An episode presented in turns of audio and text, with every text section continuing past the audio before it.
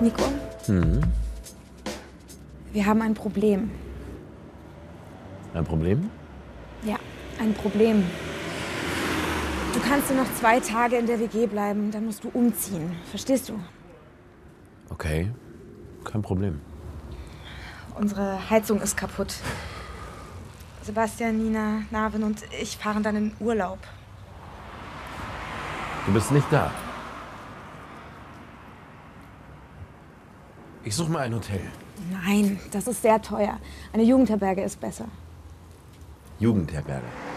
Ja, eine Jugendherberge oder ein Hostel. Jugendherbergen und Hostels sind nicht so teuer wie ein Hotel. Viele junge Leute übernachten dort.